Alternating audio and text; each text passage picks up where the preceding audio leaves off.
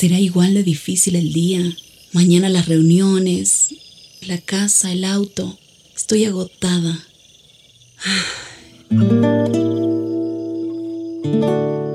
No importa cuántas cosas me hayan angustiado hoy.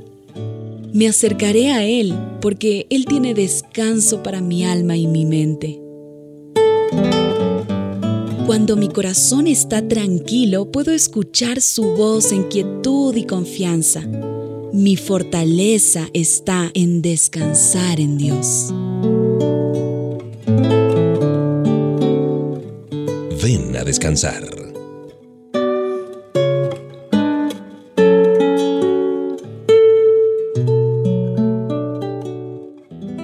Tiempo muy especial, un tiempo que está dedicado a descansar en el Señor y recordar sus promesas. Y esas promesas nos traen tranquilidad, descanso y esperanza.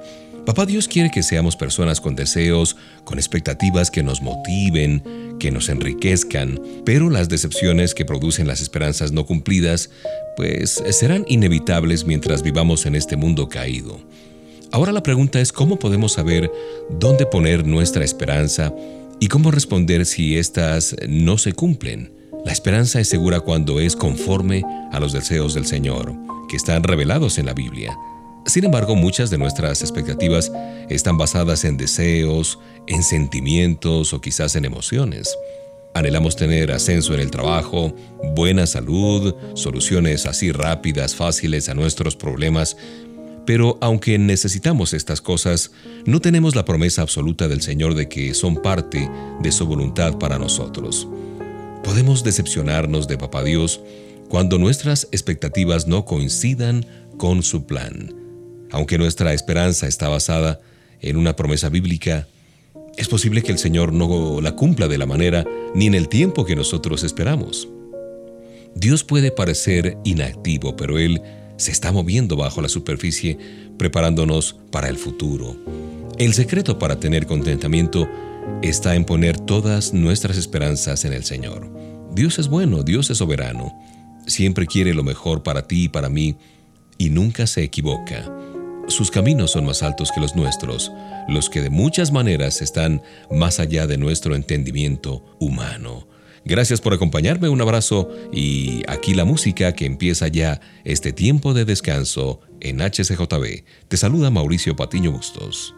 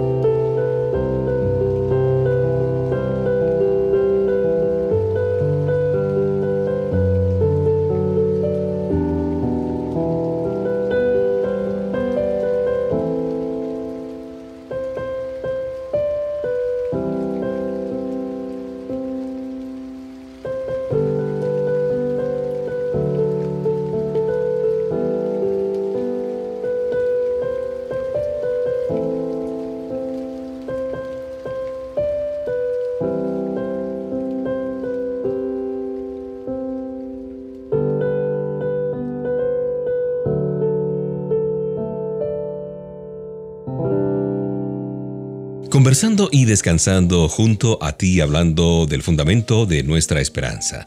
Se puede definir la esperanza como el deseo de algo bueno, la expectativa de recibir algo bueno. Jesús es el único fundamento verdadero de esperanza porque solo Él sabe lo que es mejor y tiene la autoridad y el poder para asegurar su cumplimiento. Todos tenemos expectativas en cuanto al futuro, pero estas tienen que ver con eh, la vida terrenal. El Señor nos promete la esperanza viva de una herencia imperecedera en el cielo. Los deseos de cada día se marchitan, pero nuestro hogar en el cielo es eterno. Esta es nuestra verdadera seguridad y nuestra ancla cuando las tormentas de esta vida son severas y nos traen mucha preocupación y estrés. Pero, ¿cómo podemos soportar los tiempos de prueba hoy? El cielo puede parecer muy lejano, muy distante cuando el dolor se presenta y no hay alivio eh, cercano o alivio a la vista, pero la esperanza permite aguardar un cambio positivo en nuestras circunstancias. Y tú dices, ¿y qué de las ocasiones cuando nuestra situación no está mejorando? ¿Qué está haciendo Dios? ¿Qué es lo mejor? El apóstol Pedro nos dice que Él está purificando nuestra fe, que resultará en gloria y alabanza cuando el Señor vuelva. Hay algo de más valor para nosotros que el oro e incluso que el alivio de nuestras angustias. Paradójicamente, las dificultades que nos hacen perder la esperanza son las herramientas que el Señor utiliza para desarrollar nuestra fe y nuestra esperanza en Él. El Señor nos promete esperanza no solo para la eternidad, sino también para esta vida. En esas ocasiones en que Papa Dios no nos libra de las dificultades, podemos estar seguros de que Él está haciendo una obra más grande, una obra mayor dentro de nosotros. Cuando finalmente arribemos a nuestro hogar eterno allá en el cielo, nos daremos cuenta del inmenso valor de la fe que el Señor produjo en nosotros mientras mantuvimos nuestra esperanza en Él en medio de la tormenta.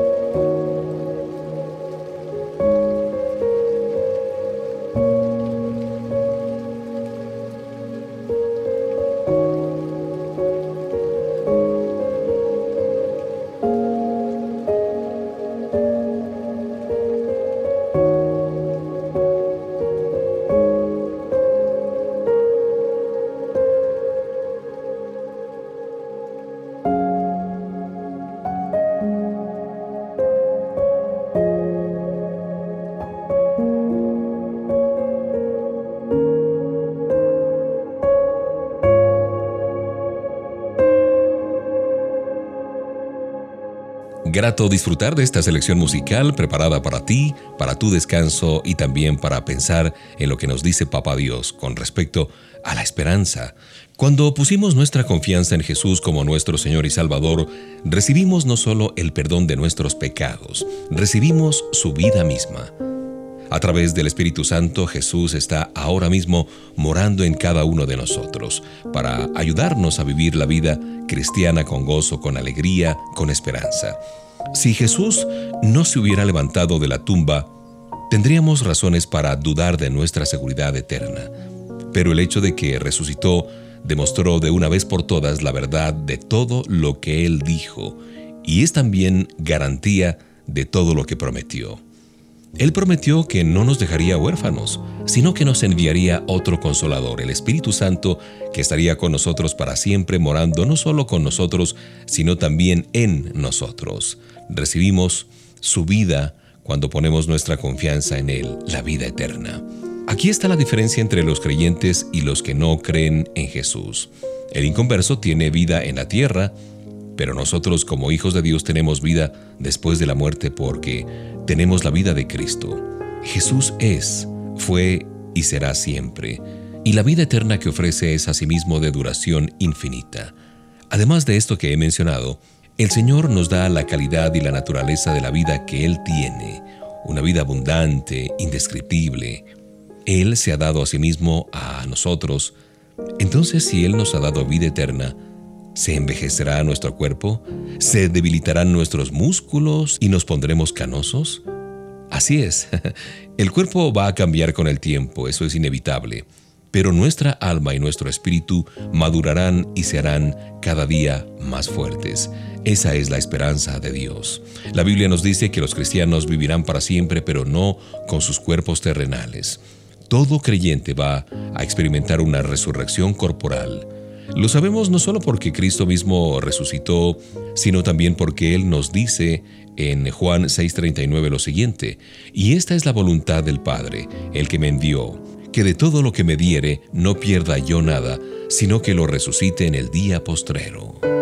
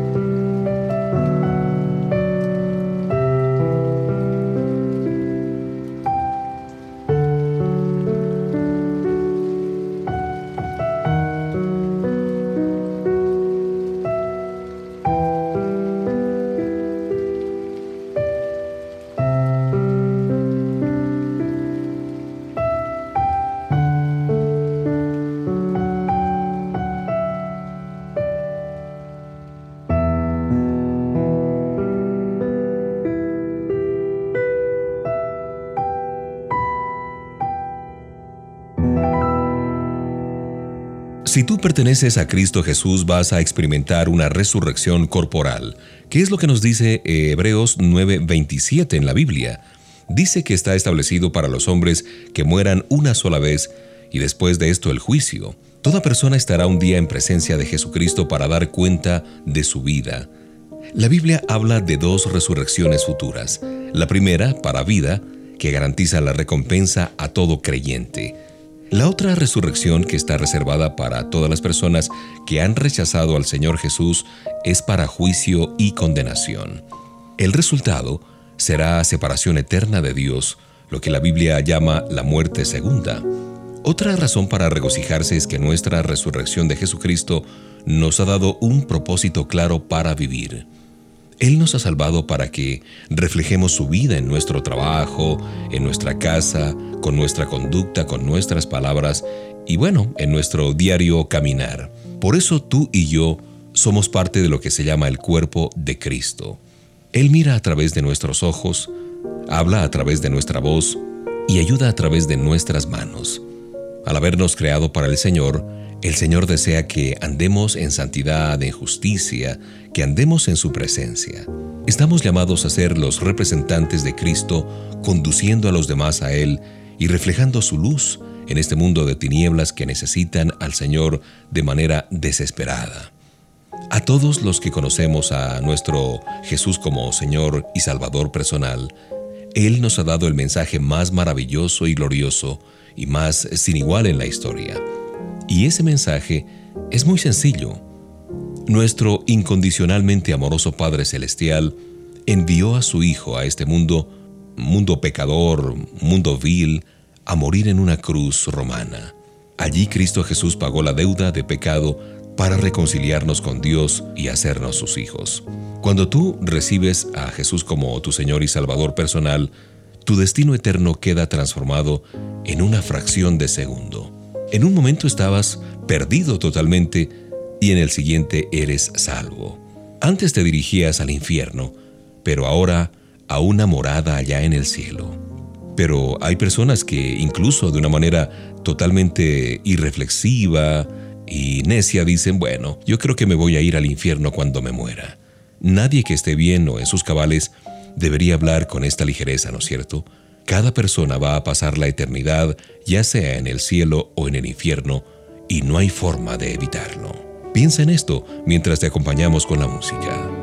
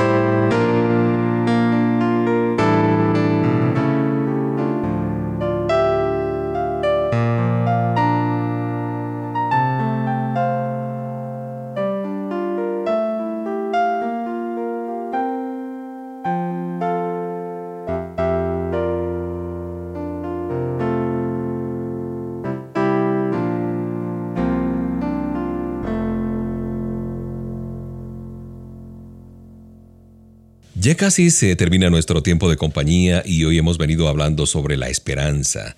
Y ya sea que estemos a punto de realizar una compra o ante una emergencia, lo último que nos gustaría tener que hacer es esperar. De hecho, podemos afirmar que en nuestros tiempos lo normal es obtener lo que nosotros deseamos de manera inmediata. Eso que anteriormente esperábamos durante un mes antes de recibirlo, ahora está disponible el mismo día. Aunque esto es muy conveniente, también ha impulsado una especie de declive moral. Además, también ha producido la conclusión errónea de que siempre debemos recibir así al instante lo que deseamos. Todo se ha vuelto instantáneo, como preparar la comida o calentarla en el microondas. Dios no obra de acuerdo con las normas de este mundo. El Salmo 27:14 dice, Aguarda a Jehová, esfuérzate y aliéntese tu corazón. Sí, espera a Jehová. Nos da ese mandamiento porque sabe que nos resulta difícil esperar, sobre todo si ya hemos tenido que hacerlo durante mucho tiempo. El Señor nos habla a menudo acerca de este tema porque es importante para cada aspecto de nuestra vida, por ejemplo, nuestras relaciones personales, nuestras finanzas, nuestra vida física y espiritual. Por eso nos exhorta en varias oportunidades por medio de su palabra a esperar, a tener esperanza en Él es una de las lecciones claves que podemos eh, aprender. Sin embargo, muchas veces no comprendemos la importancia de saber esperar y preferimos recibir lo que deseamos de manera inmediata. Pero Papá Dios sabe que no siempre estamos listos para recibir lo que hemos pedido. Y a veces somos tan imprudentes al pedir y desear algo que es peligroso incluso para nuestra vida. El Señor busca nuestro bien, nuestra protección, al retrasar su respuesta a una oración. Algunos anhelos cobran más valor mientras esperamos, ¿no es cierto?, para obtenerlos. Y al mismo tiempo, evitamos las consecuencias de adelantarnos por impacientes, por imprudentes, a la voluntad del Señor. Para llegar a ser la persona que Papá Dios desea que seamos y alcanzar lo que ha preparado para nuestra vida, debemos aprender a esperar en Él en vez de tomar decisiones basadas en nuestro entendimiento, que, dicho sea de paso, es muy limitado, debemos tener esperanza en Él para que el Señor nos muestre lo que desea que hagamos. Pero si optamos por ignorarlo, mmm, pagaremos un alto precio. Escucha lo que dice el Salmo 25.3. Ciertamente ninguno de cuantos esperan en ti será confundido. Si le obedecemos, no seremos avergonzados pues obra en nuestra vida mientras seguimos a Jesús y dependemos de sus fuerzas sin adelantarnos a su voluntad y esperando pacientemente en Él.